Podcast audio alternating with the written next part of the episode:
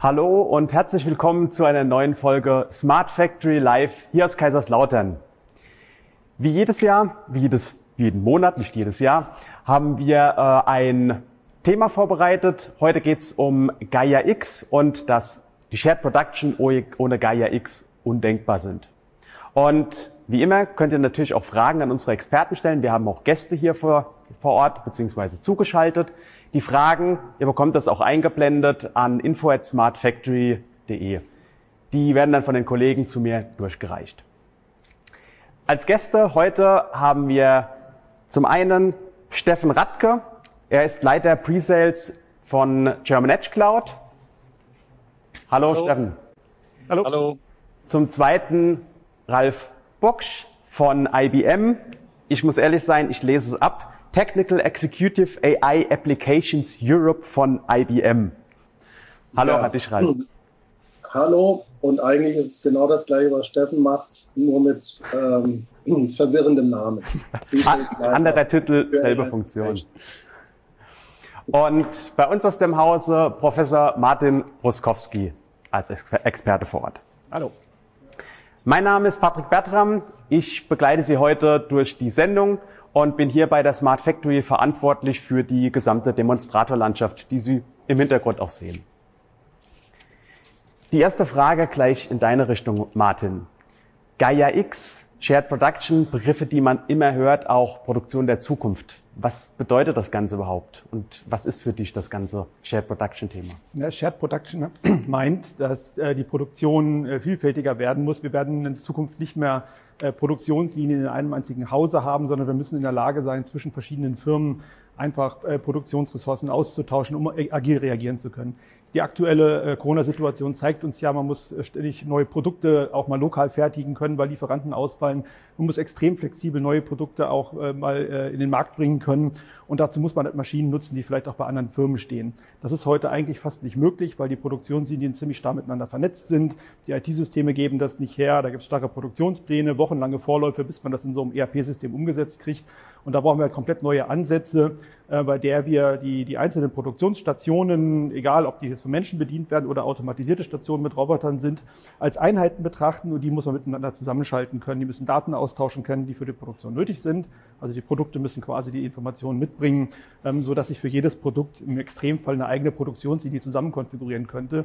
Und dazu braucht man einen Datenaustausch, einen standardisierten Datenaustausch. Und da ist halt Gaia X die, äh, das Schlagwort der Zukunft. Also ein einheitlicher Standard, eine einheitliche äh, Vernetzung, wie diese Maschinen dann miteinander reden können.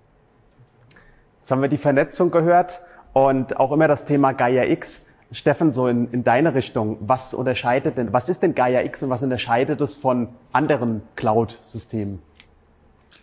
Ähm, ja, Vielleicht die erste Frage oder die erste Information vorab. Ich behaupte, oder generell ist die Sky X eigentlich keine eigene Cloud. Cloud äh, ist ein bisschen falsch aus äh, oder falsch begriffen oder falsch äh, beschrieben. Eigentlich ist es ein föderatives Lösungskonzept, was daraus besteht, nämlich zentrale und dezentrale ähm, Infrastrukturen, zum Beispiel eben eine Edge oder ein, ein, eine Cloud-Plattform oder mehrere Edge, Cloud-Plattformen, zu einem homogenen System zu vernetzen. Das ist also so ein bisschen das Ziel äh, von Gaia X. Und der Unterschied eigentlich zu den Cloud-Plattformen, ähm, äh, nach dem Gaia X-Prinzip sollen eigentlich ähm, Datenräume geschaffen werden, die sicher und vertrauenswürdig sind und demjenigen, der Daten in diesen Datenraum äh, transportiert oder beziehungsweise versendet, eben auch über diese Daten weiterhin souverän verfügen kann. Das ist so ganz kurz beschrieben das Prinzip von Gaia X. Okay. Jetzt hast du ein paar Begriffe genannt. Wir hatten das im Vorgespräch auch. Äh, gibt ja Cloud und Private Cloud und Edge Cloud und was es auch noch alles gibt. Was, was unterscheidet die? Was, was stehen die einzelnen Begriffe? Genau, also ich denke mal, äh, eine, eine Public Cloud oder generell äh, Cloud-Systeme, das ist für uns alle äh, der gängigste Begriff, die Public Cloud, die zentrale Cloud. Das heißt, hier habe ich dann eigentlich den freien Zugang über das Internet auf diese Serverlandschaft und auf die Services, wogegen ich bei einer äh, Private Cloud ähm, das in einem geschützten Bereich habe, also geschützt dahingehend, dass ich äh, ja, dass es äh, die Verfügungstellung der Services und der Server exklusiv nur für mich sind. Den Betrieb kann ich unter Umständen bei einer Private Cloud selber machen, aber auf alle Fälle haben andere keinen Zugriff auf diese Serverinfrastruktur und auf die Services. Also die habe ich exklusiv für mich. Äh, also keine Multitenant-Anwendung, sondern eigentlich äh, exklusiv für mich. Ja, äh, beim Edge wird schon sehr interessant. Ähm, Edge ist erstmal ein globaler Begriff, der steht für, äh, für den Rand oder für die Ecke. Ne? Äh, erstmal, wenn man es übersetzt. Genau genommen äh, nehmen wir es ja aber als Passwort oder als Umschreibung eines Edge-Device, was am Rand des eigenen Netzwerkes steht. Eigenes Netzwerk in meinem Unternehmen, also sprich normalerweise habe ich da meine ERP und ganz meine ganzen administrativen äh, Prozesse, die in meinem eigenen Netzwerk laufen und ein Edge-Device steht eben am Rand dieses, äh, dieses Netzwerk, ist autark und äh, wird von dort aus äh, eben betrieben. Bei der Edge Cloud, das wird noch viel interessanter. Denn der Edge Cloud äh, bringt im Prinzip die Cloud an die Edge. Das heißt, eine komplette Cloud-Infrastruktur wird praktisch dorthin verfrachtet, wo die Daten entstehen, ähm, um eben die Cloud-Services, die ich eben exklusiv normalerweise aus der zentralen Cloud kenne, tatsächlich auch auf der Edge äh, verwenden kann. Und dass das natürlich ein bisschen mehr Aufwand betreibt oder äh, benötigt und ein bisschen aufwendiger ist, ähm, hinterlegt man hinter so einem Edge Cloud eben dann auch nicht nur einen Server, einen traditionellen Server, sondern eben ein Mini-Rechenzentrum. Das heißt, es äh, braucht natürlich entsprechend auch Rechenpower, um eben so eine Cloud-Infrastruktur äh, zu betreiben. Und dann sprechen wir eben auch gerade mit unserem Lösungskonzept von einem Edge Cloud Mini-Rechenzentrum. Okay, das heißt, in erster Linie haben wir die Unterscheidung zwischen physisch, wo ist der Ort, also es ist irgendwo die Cloud und sobald ich von der Edge spreche, ist es physisch bei mir und ansonsten habe ich noch die Unterscheidung zwischen den Zugriffsbereichen. Ja, und eben den, den Unterschied zwischen einem Edge-Device, was eigentlich äh, in der kleinsten Ausbaustufe eigentlich nur ein Industrie-PC ist oder ein traditioneller Server, wobei wir eben von bei einer Edge Cloud tatsächlich von einer äh, von einem Rechner reden, der eine Technologie- und Infrastrukturplattform wie eine Cloud äh, in mhm. sich hat. Okay. Was mich jetzt noch so direkt unter den Nägeln brennt, so im Hintergrund, man sieht es glaube ich bei dir auch in dem Hintergrundbild, wir haben so eine One-Site hier stehen. Was hat es damit auf sich? Was ist das jetzt genau? Also die One-Site heißt On-Site. dann, dann merke ich mir das am besten in Zukunft. Wunderbar. Dafür haben wir ja das Interview. Äh, obwohl ich noch nicht in Kaiserslautern jetzt war, äh, steht dort eine, äh, eine On-Site Industrial powered by IBM. Uns halt Industrial deswegen, weil wir haben die schon dann vorbestückt mit einigen Industriestandards, auf die ich gleich noch zu sprechen komme. Ähm, und äh, powered by IBM heißt, dass wir äh, zum Beispiel für die Kubernetes-Plattform ein Red Hat OpenShift verbaut haben und für den äh, für die IIoT-Plattform, eine vollumfängliche IIoT-Plattform, haben wir den PSB, dieser Plan Service Bus, auch von der IBM mit verbaut. Und Industrie Deswegen, weil wir natürlich auch einige IIoT-Anwendungen mit auf der also auf der äh, On-Site mit verbaut haben, wie zum Beispiel äh, aus äh, Module aus unserem Smart Mom äh, Anwendungsprogramm. Äh, eine Track- und Trace-Lösung, glaube ich, ist mit installiert für das, äh, glaube ich, lückenlose Produktionsdokumentation und die Rückverfolgbarkeitsmöglichkeiten ähm, über die Unternehmensgrenzen weg, was ja auch gerade bei Shared Production nachher von äh, großer Bedeutung ist. Und was Wichtigste ist, was mit verbaut ist, ist eben dieser äh, Trusted Supplier Connector. Ja, da sind wir natürlich ganz stolz, was äh, dieser äh, mit verbaut wird, denn das ist ja nachher auch so ein bisschen das Salz in der Suppe für ein Shared Production, was nach dem Gaia X-Konformität äh, zusichern soll, dass die Daten gesichert äh, und über, äh, also die über unternehmensübergreifenden Daten, die ich da eben nach draußen gebe, gesichert und souverän äh, zur Verfügung stehen auf den entsprechenden Cloud-Plattformen. Martin, du bist hier vor Ort. Ähm, was ist denn mit der On-Site, nicht One-Site, mit der On-Site geplant hier vor Ort? Hast du noch Ergänzungen dazu? Ja, im Prinzip, ähm, Steffen hat gerade schon gesagt, ähm, es geht halt um diese industrietauglichen äh, Serverlösungen oder Cloud-Lösungen auf Basis von dem Kubernetes. Das ist ein Cluster-System auf einem Docker-Container drin. Das heißt, die ganze Software, die man schreibt, wird nicht mehr spezifisch auf einen Rechner implementiert, sondern in so einen Container äh, gepackt. Und diesen Container, den kann ich theoretisch überall hin deployen, wie das so schön neudeutsch heißt, also äh, ausliefern oder in Betrieb nehmen. Ähm, das kann zum Beispiel in einem Industrie-PC laufen, das kann aber besonders halt in so einem Mini-Rechenzentrum äh, bei mir in der Produktion direkt passieren. Ähm, ich kann diesen äh, Serverschrank auch äh, virtuell erweitern um diese ganzen Docker-Container in den einzelnen PCs und habe dann sozusagen eine etwas größere Edge Cloud sogar. Und wir werden unsere gesamte Softwareinfrastruktur, ähm, auch unsere äh, Production Bots, wie wir die nennen, die halt unsere Module steuern, als Container in die On-Site rein implementieren, ähm, sodass dann quasi das der zentrale Punkt ist. Also die Software läuft alle containerisiert in der On-Site äh, beziehungsweise in der Edge Cloud, ein bisschen allgemeiner gesprochen, äh, und ist dann direkt an die Module angebunden. Das macht auch eine besondere Eigenschaft der Edge Cloud aus. Die hat eine direkte Hardware-Anbindung an die Produktionsanlage und ich kann Echtzeit da fahren, weil ich sehr, sehr äh, gute Kontrolle über die, äh, über die Kabellängen habe und was da entsprechend zwischen passiert. Ich habe nicht große Switch-Systeme, sondern das ist alles sehr direkt angebunden. Wenn ich das dann auch richtig verstehe, kann ich natürlich in Zukunft hingehen, kann sagen, okay, die Steuerung von einem Modul oder von der ganzen Anlage läuft zum einen in der On-Site oder ich kann sie auch durch diese Containerisierung an andere Stelle, zum Beispiel auch wieder ins Modul reinbringen. Genau, man bringt sie dahin, wo sie aus Zeitgründen sinnvoll äh, aufgehängt ist. Also wir sagen mal, alles, was kritische Echtzeit ist, gehört ins Modul. Da gibt es keine Diskussion. Das ist teilweise auch klassische SPS-Technik, die würden wir weiter haben, weil überall, wo es um Motion geht, wo sich Dinge bewegen, da muss ich reagieren, weil ich das bewegt sich, ich muss es stoppen können, ich muss darauf reagieren können.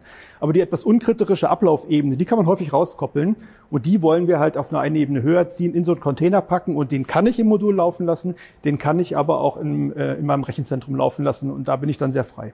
Okay. Jetzt haben wir viel zu. Darf dazu ja, klar. Vielleicht noch ergänzend, das ist eine ganz, ganz äh, interessante Sache, denn ich bin dann tatsächlich frei oder ich kann wählen, ich kann, kann skalieren, ich kann entscheiden, eben aufgrund von Kritikalität von Daten oder von Latenzzeiten äh, kann ich entscheiden, was lasse ich auf der Edge laufen und lasse ich, was lasse ich auf anderen Cloud-Plattformen oder auf anderen äh, Rechenzentren eben laufen. Big Data Analytics zum Beispiel macht auf einer Edge äh, nicht unbedingt jetzt Sinn, weil ich die natürlich nicht beliebig hoch skalieren kann, sondern da brauche ich vielleicht viel, viel mehr Rechenpower, ich brauche mehr äh, Speicher äh, und sowas äh, würde ich dann eben in einem externen Rechenzentrum oder auf einer anderen Cloud-Plattform eben dann laufen lassen. Okay. Jetzt haben wir viel so in diese Richtung gehört, ähm, gerade zu den Edge-Servern, Edge-Cloud und was es auch alles gibt. Äh, Ralf, so in deine Richtung. IBM ist ja auch aktiv in Anwendungsfällen mit Gaia X, auch zusammen mit uns. Was ist denn für dich so wichtig? Wo sind denn die Perspektiven und warum hat Gaia X so ein Riesenpotenzial? Nochmal, um den Ball aufzunehmen, der äh, Diskussionen der, des Beitrags hier auch vor allem von äh, Martin und Steffen, wenn ich so ein bisschen zurück überlege, war eigentlich zu frühen Anfängen von Industrie 4.0, in dessen Kontext äh, ja jetzt auch äh, die Bemühungen und äh, die Umsetzung in X erfolgen, äh, relativ schnell klar, man sich wirklich ernsthaft äh, mit, mit äh, den Themen befasst, dass ähm, die Daten, die wir brauchen, um eben auch in eine solche Shared Production zu gehen, dass die echtzeitfähig sein müssen, dass ich nicht erstmal irgendwo, und das waren ja die Träume von vielen äh, Cloud-Anbietern, dass ich erstmal alle Daten sammle und dann irgendwo in eine Cloud schiebe und ähm, dann dort irgendwelche Analytics drauf mache sondern dass viele dieser Daten im Echtzeitbereich, also im, im einstelligen Millisekundenbereich, äh, auch ihren Wert verlieren. Ja, also insofern ist das eine Antwort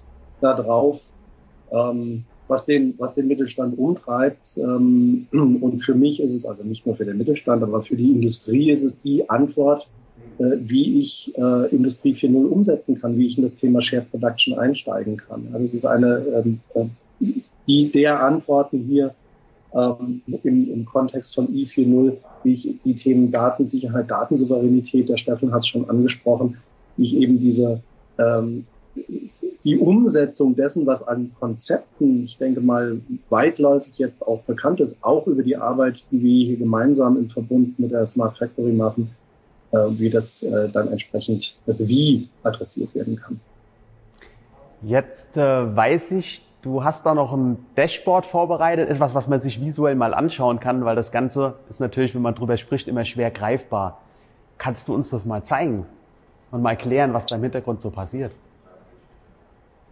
Ich jetzt, äh, ich kann, aber ich will nicht. Nee, Quatsch. ähm, also, könnt ihr das sehen? Ja, ich sehe es im Hintergrund. Okay. Ja. Oh, hervorragend. ja, aber es, es, ist immer relativ schwierig, Daten äh, darzustellen. Also das Bild was man hier sieht, das äh, hat einer von unseren Data Scientists hier auch hier in, in, enger Zusammenarbeit mit der, mit der Smart Factory in der Arbeitsgruppe hier gebaut.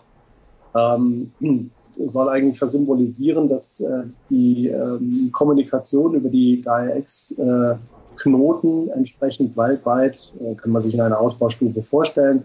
Und hier einen konkreten Fall, um es mal ähm, darzustellen, äh, sagen wir einfach, wir würden einen Noppenstein produzieren wollen. Das heißt, wenn ich jetzt hier mal auf Place Order gehe, ähm, dann sollte was passieren, wenn ich nicht hier nochmal, äh, okay, das ist der Vorführeffekt, Sekunde. Ja, aber so sieht man auch, dass es dann live ist. Also nochmal. Aha, da passiert was. Also, auf der rechten Seite sieht man dann, dass da eine Order ausgelöst wird in KSL. Das ist äh, ein englischsprachiger Kollege, der das ist lauter nicht mit KL, sondern KSL abkürzt. Also quasi in der Smart Factory soll jetzt hier ein Noppenstein produziert werden. Man sieht oben auch schon, da ist irgendwie eine Local Malfunction. Also das läuft alles im Hintergrund weiter. Erkläre dann auch gleich mal ein bisschen, was dann passiert, weil da werden jetzt gleich Daten übertragen. Jetzt sieht man hier auf der Weltkugel da so die Spinne. Das ist eigentlich der Gaia X-Teil. Das heißt, ich habe während der Produktion jetzt dieses Noppenstein, das ist hier mit imaginären Daten, ähm, die, wir, die wir gesammelt haben aus dem Betrieb der Smart Factory, wird jetzt der Auftrag ausgelöst, nachdem ich sage, naja, ich bin fast fertig mit der Produktion, jetzt muss noch die QA laufen und da gab es ein Problem. So, was man jetzt sieht, es wird automatisch eine Order, ähm, und das ist hier mit dieser, ich nenne es mal die Regenbogenspinne, ähm, wird jetzt ausgelöst an den Gaia X-Knoten, um zu gucken, welche andere Firma irgendwo auf der Welt ähm, hat denn die Fähigkeiten, jetzt genau diesen Test durchzuführen. Ja?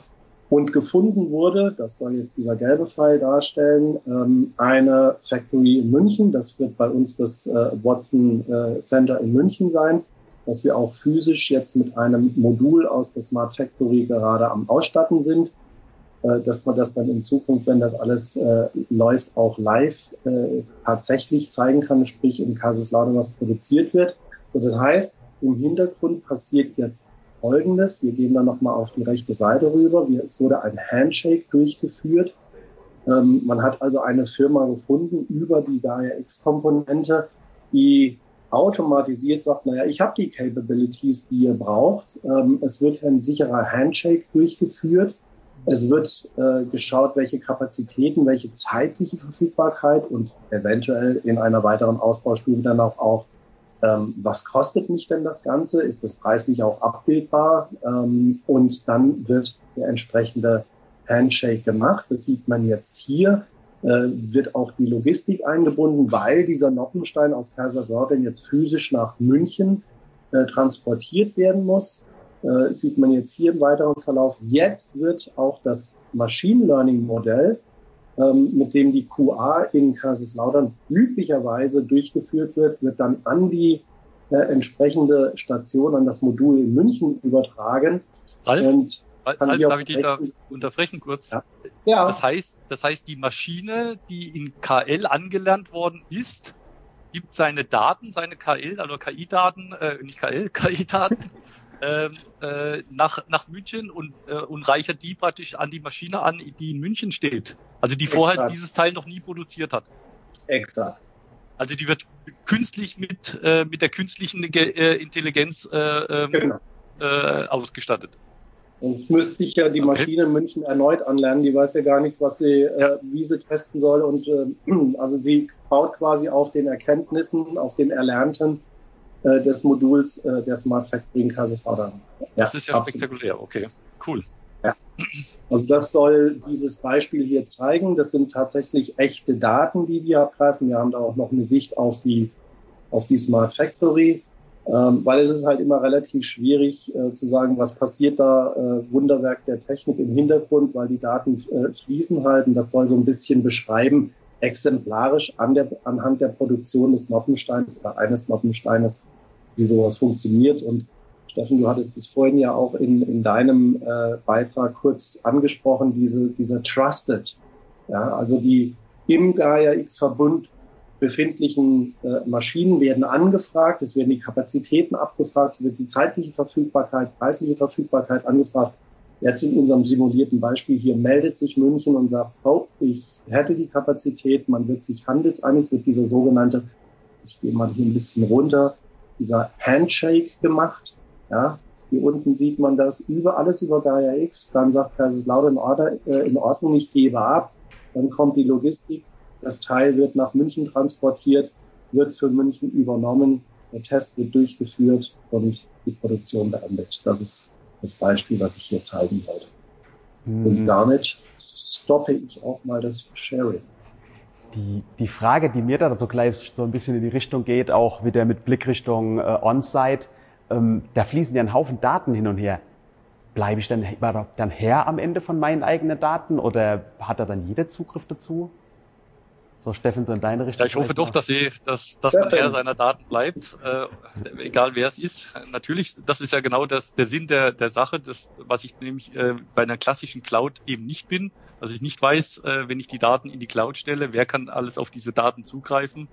Ähm, da gibt es ja auch diesen US Cloud Act, ähm, der uns ja auch schon belehrt, gelehrt hat, dass man eben ähm, da Gefahr laufen muss, dass Fremde äh, unter Umständen auf irgendwelche Daten, wenn Gefahr in Verzug ist, zugreifen kann. Das soll hier vermieden werden. Und eins ist natürlich auch ganz wichtig, je kritischer die Daten, also gerade bei Shared Production habe ich ja immer mehr kritische oder sensible Daten, die ich dort äh, nach draußen geben muss. Äh, Ralf sprach gerade an, äh, irgendwelche Kostensätze oder eben Maschinendaten. Das sind ja äh, vielleicht sogar, sag ich mal, ein, äh, einige ähm, ja, sag mal, USPs des jeweiligen Produzenten, äh, die er dann eben nach draußen gibt. Und die sollen dann wirklich nur der konsumieren dürfen, der dazu berechtigt ist. Und dieses, äh, diese Souveränität der Daten, die müssen bei dem Besitzer bleiben. Das heißt, über diesen Trusted Supplier Connector wird A sichergestellt, dass wir erstmal einen sicheren Kanal herstellen zwischen den Plattformen, die die Daten austauschen. Und als zweites, ähm, ich ähm, über ein sogenanntes, eine Nutzungserlaubnis, also in dem Protokoll dieser Datenübertragung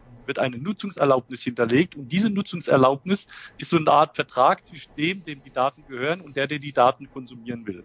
wenn die praktisch mehr oder weniger automatisch wird das natürlich gemacht, voll elektronisch unterschrieben werden indirekt, hat eben genau derjenige, der die Daten nutzen möchte, eben auch diese äh, äh Berechtigung. Und demjenigen, der die Daten gehört, gehört, der kann eben in diesem Nutzungsprotokoll genau hinterlegen, wer welche Daten zu welchem Zeitraum ähm, für welchen Zweck nutzen kann. Das ist und also auch Bestandteil des, des Protokolls. Und wie oft? Und wie oft natürlich, genau. Zu welchem Zeitraum, also sprich in welchem Zeitraum, wie oft. Das heißt, die Notwendigkeit, äh, separate NDAs zum Beispiel abzuschließen, entfällt komplett, weil das über das äh, System automatisch realisiert wird. Ja, ich äh, spare so mir also das, das ganze ja. Paperwork, sondern ich kann ad hoc sagen, ich brauche einen sicheren Handshake, hier sind die Daten und ich weiß genau, dass damit kein ja. Schindluder getrieben wird. Ja, ganz genau. Äh, jetzt habe ich eben, jetzt habe ich eben auch gesehen, es ist eine Zuschauerfrage reingekommen. Du hast gerade auch von Datensouveränität gesprochen, die passt genauso in die Richtung. Ähm, man hört ja immer mal Datenhoheit. Ähm, was ist denn jetzt ein Unterschied zwischen Datensouveränität und Datenhoheit? Patrick, fragst du mich oder wen? Äh, ja, in deine Richtung. Ja, okay. ähm, ja also ich hätte sowieso geantwortet wahrscheinlich, weil die Frage kriege ich immer gestellt. Aber ich mache es ganz bewusst, weil ich verwende bewusst auch die beiden Wörter, Datenhoheit und Datensouveränität, weil es ist ein kleiner und feiner Unterschied oder sogar ein großer Unterschied. Die Datenhoheit spreche ich eigentlich dann, wenn die Daten wirklich bei mir im Hause bleiben. Also sprich, ich verarbeite die Daten bei mir in meinem Unternehmen vor Ort und speichere sie auch dort. Deswegen ja auch gerade das Thema Edge Computing, das habe ich ja nicht nur deswegen, weil ich äh, eben Near Real-Time Daten verarbeiten will, sondern ich will teilweise auch Daten verarbeiten, die sensibel, die sind kritisch, die dürfen einfach nicht mein Haus verlassen. Wir haben große Unternehmen, die haben eine demilitarisierte Zone, die sagen, aus dieser Zone gehen gewisse Daten gar nicht nach draußen. Auch die ja, Partner bleiben bei uns im Unternehmen. So, das Sogar ist, äh, innerhalb äh, eines Unternehmens passiert das. Richtig, ja. das nennen wir dann Datenhoheit und Datensouveränität, was wir jetzt gerade eben angesprochen ist, ist, wenn ich die Daten zwar nach draußen gebe, aber ich als, ähm, ja, als Besitzer der Daten selbstbestimmend äh, entscheiden kann, wem teile ich diese Daten und eben noch mit entsprechenden Parametern wie wer bekommt sie oder beziehungsweise für welchen Zweck, über welchen Zeitraum und wie oft darf er diese Daten äh, Prinzip nutzen. Das ist die, die, der Punkt der Datensouveränität. Also Datenhoheit heißt es nochmal eine Ebene mehr. Das ist Souveränität plus die, den physischen Besitz der Daten, der nicht rausgeht. Weil souverän ja. bin ich ja auch, wenn ich die Datenhoheit Moment, habe. Wo ich, sagen, wo ich Datenhoheit habe, brauche ich sie natürlich nicht souverän machen. ähm, genau, ich würde mal nochmal einen Schwenk so ein bisschen in eine, wieder in die Richtung Shared Production machen und recht häufig hört man dann auch die Aussage, das Produkt sucht sich den Weg selbst durch die Produktion. Was heißt denn das? Ist das Produkt dann jetzt intelligent? Trägt es die ganzen Daten mit sich mit? Ähm, Martin, so in deine Richtung. Wie, ja, das ist eine spannende Frage. Ähm, also, wenn man mal so ein bisschen zurück in der Anfangszeit von Industrie 4.0, ähm, zehn Jahre ist das ja ziemlich genau nun her. Ne? genau ähm, am 1. April 20, 2011 äh, kam das Interview raus, wo das erste Mal der Begriff genannt wurde im Übrigen. Also sind ziemlich genau zehn Jahre jetzt. Da hatte man wirklich diese Idee, dass äh, das Produkt hat ein hat Intelligenz, die sie mitbringt. Ein Rechner ist eingebaut ähm, und äh, das Produkt trägt alles mit sich. Man hat aber relativ schnell gemerkt, dass das natürlich ein bisschen übers Ziel hinausgeschossen ist. Das ist ein bisschen das gleiche Problem, was Steffen erwähnt hat, mit man will alles in der Cloud machen. Ähm, das explodiert irgendwann. Ich kann nicht jeder Schraube einen Rechner mitbringen. Ähm, das ist einfach äh, verrückt. Ähm, man kann einen Datenspeicher draufpacken, das bietet sich bei einigen Produkten an und unser erster Demonstrator, den wir im Hintergrund ja immer noch sehen, der hat das auch gemacht. Da hatten wir auf dem Produkt einen RFID-Chip und das hat alles mitgebracht, aber kein Rechner. Das heißt, er hat einfach nur als äh, die Daten mitgetragen, hatte immer das Problem, es war passiv. Ich konnte das Produkt zwar fragen, wenn ich es in der Hand hatte, aber ähm, ich brauchte trotzdem halt, äh, oder jeder Rechner musste wissen, wie lese ich das denn jetzt aus.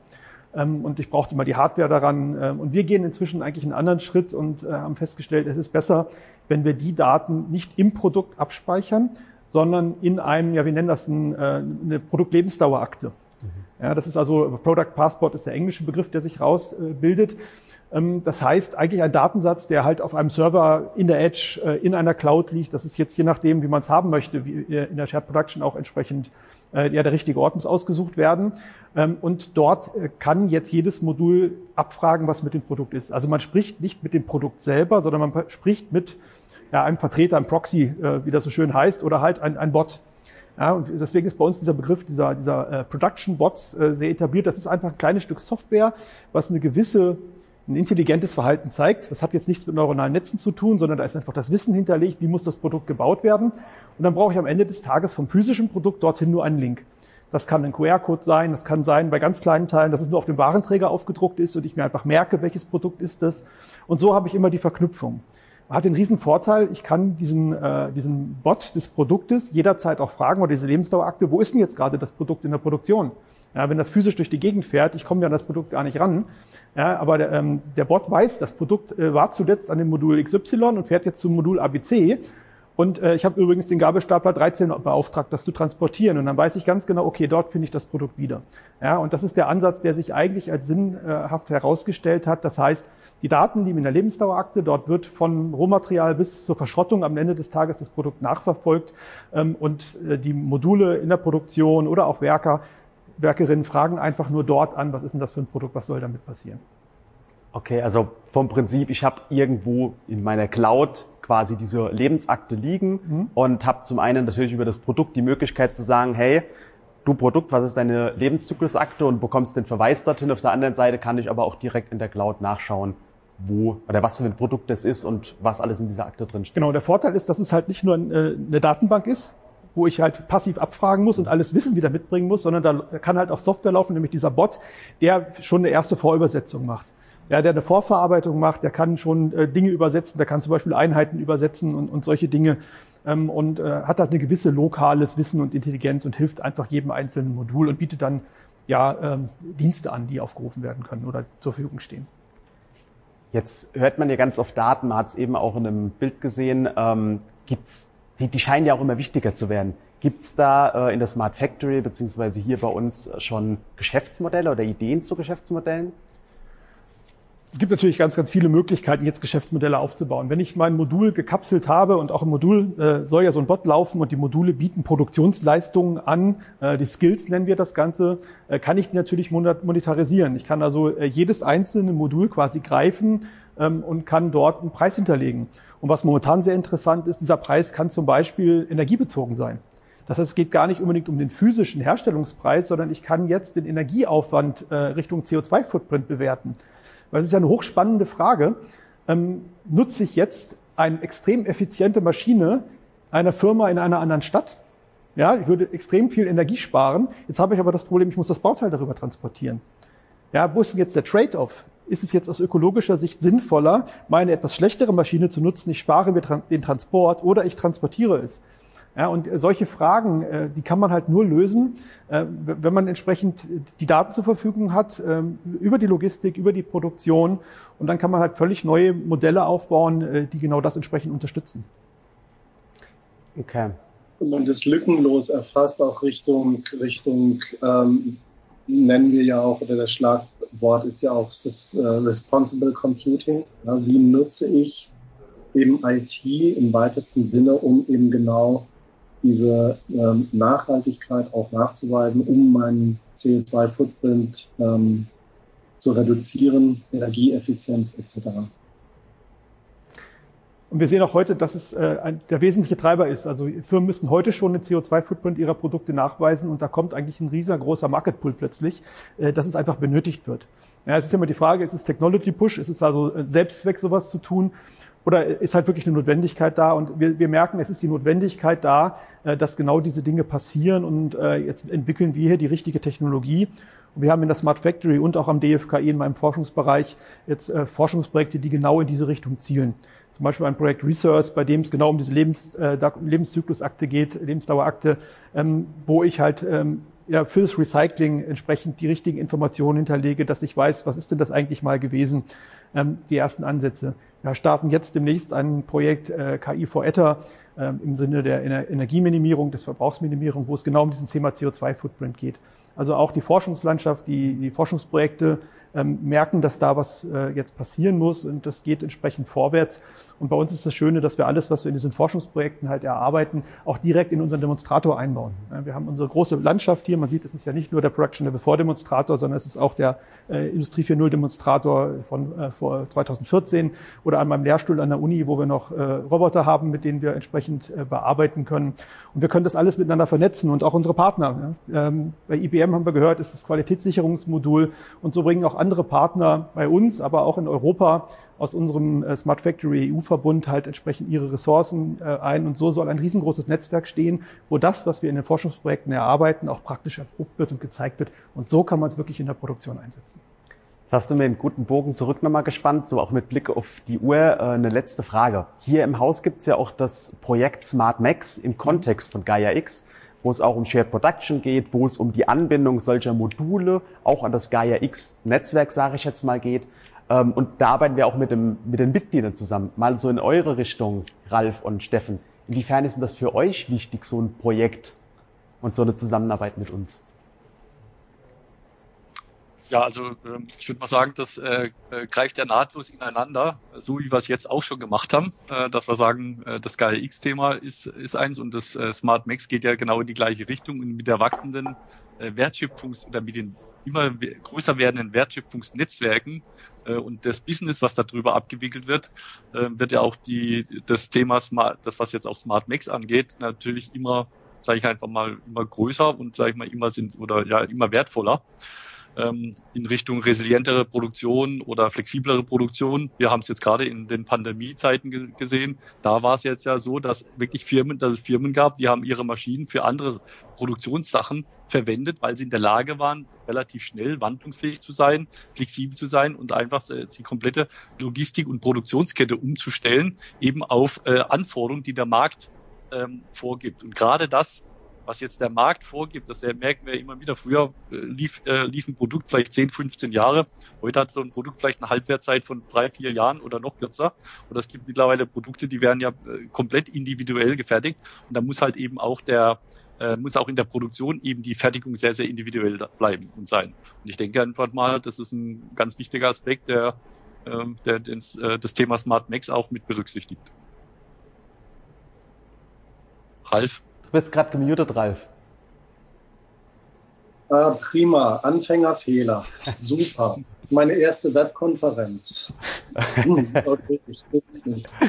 also ja, wunderbar, Steffen, du hast das natürlich sehr schön gesagt. Und was uns natürlich ähm, an der Smart Factory in der Zusammenarbeit begeistert, ähm, ist schlicht und ergreifend diese, diese Möglichkeit mit den Experten für diese hochkomplexen Themen und wir, wir treffen in der Praxis, so sehr sich das auch manche Vorturner in manchen äh, Firmen wünschen würden, nicht auf das Greenfield, da gibt es ein Brownfield. So, und genau dieses Brownfield habe ich halt auch in der Smart Factory. Da gibt es eben Dinge, die sind gesetzt und damit muss man sich arrangieren. Und hier kann man das wunderbar ähm, kollaborativ ausprobieren, auch wie, wie Steffen eben sagte, diese, diese neuen Themen, ähm, wo man frühzeitig versuchen kann, eine Antwort drauf zu finden. Und ähm, dann darf man sich ja wieder trefflich im, im freien Wettbewerb draußen streiten, aber in der Smart Factory nicht. Äh, dort wird gemeinsam probiert.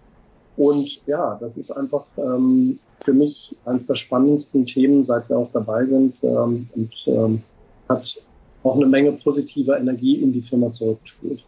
Man merkt, ähm, Gaia X ist in, in vielen Bereichen der IT äh, schon relativ weit fortgeschritten. Da gibt es viele Diskussionen, viele Arbeitsgruppen.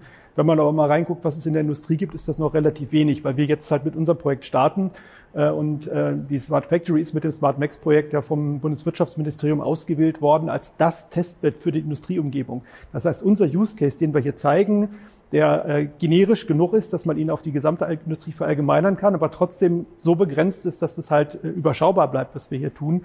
Ähm, ja, der wird halt entsprechend zeigen, was sind denn die Notwendigkeiten, die außenrum passieren müssen. Es, es entsteht ganz viel. Wir hatten das Thema äh, Trusted Supplier Network gehört. Das ist ein bisschen außerhalb unserer, äh, unseres eigenen Bereichs. Das muss aber angebunden werden. Die Maschinen müssen angebunden werden. Ich muss nachweisen, dass es auch wirklich funktioniert. Ja, und genau darum geht es bei SmartMax. Und deswegen ist es für alle unsere Partner halt ein extrem spannendes Thema. Und egal, wo ich unterwegs bin, ich merke, sobald ich das Wort Gaia X fallen lasse und dass wir das für die Industrie machen, äh, ja, sind die offene Ohren da, äh, weil das einfach ein ganz, ganz brennendes Thema ist. Wir haben es von den beiden gehört gerade, ähm, warum es notwendig ist. Und hier ist halt der Ort, wo das alles zusammenläuft. Und wir werden halt gemeinsam mit weiteren Partnern in Deutschland, in diesem Gaia X Industrienetzwerk auch, ähm, genau zeigen, okay, das sind die Notwendigkeiten, so sehen die Lösungen aus und so kann man das Ganze prototypisch dann in die Realität umsetzen. Genau, vielleicht noch ergänzend dazu, gerade so ein Projekt wie Gaia X ist natürlich, lebt natürlich von der Praktikabilität und von den wertstiftenden Use Cases. Und da ist mhm. natürlich die Smart Factory KL ein ganz, ganz wichtiger Indikator. Ähm, denn da kann man dann wirklich nachweisen und beweisen, dass es auch ähm, industrietauglich ist. Und an der Stelle, also ich persönlich oder mich freut's, dass dann auch so viele dabei sind, die da mitmachen, weil meistens ist ja genau das Thema, man kommt von der Forschung und man will was machen, aber für wen macht man es? Man macht für die Industrie. Na, wenn die Industrie nicht mitwirkt, macht man es vielleicht doch nicht für die Industrie, sondern vielleicht für die eigene Hosentasche. Ansonsten sind wir am Ende der Zeit angekommen. Äh, vielen Dank an euch. Vielen Dank, dass ihr heute teilgenommen habt und für die vielen Insights. Und danke an alle Zuschauer. Ich hoffe, euch hat's gefallen. Es geht weiter. Die Hannover Messe steht an, die Hannover Messe Digital. Dementsprechend ist die nächste Sendung am 15.04. mit dem Schwerpunkt äh, 10 Jahre Industrie 4.0. Äh, wir werden auch bei der Hannover Messe dabei sein. Genauere Informationen gibt's dazu noch. Und das war's von meiner Seite. Vielen Dank und bis nächstes Mal. Danke euch. Dankeschön. Jo, ciao, danke ciao. ciao. ciao. Danke.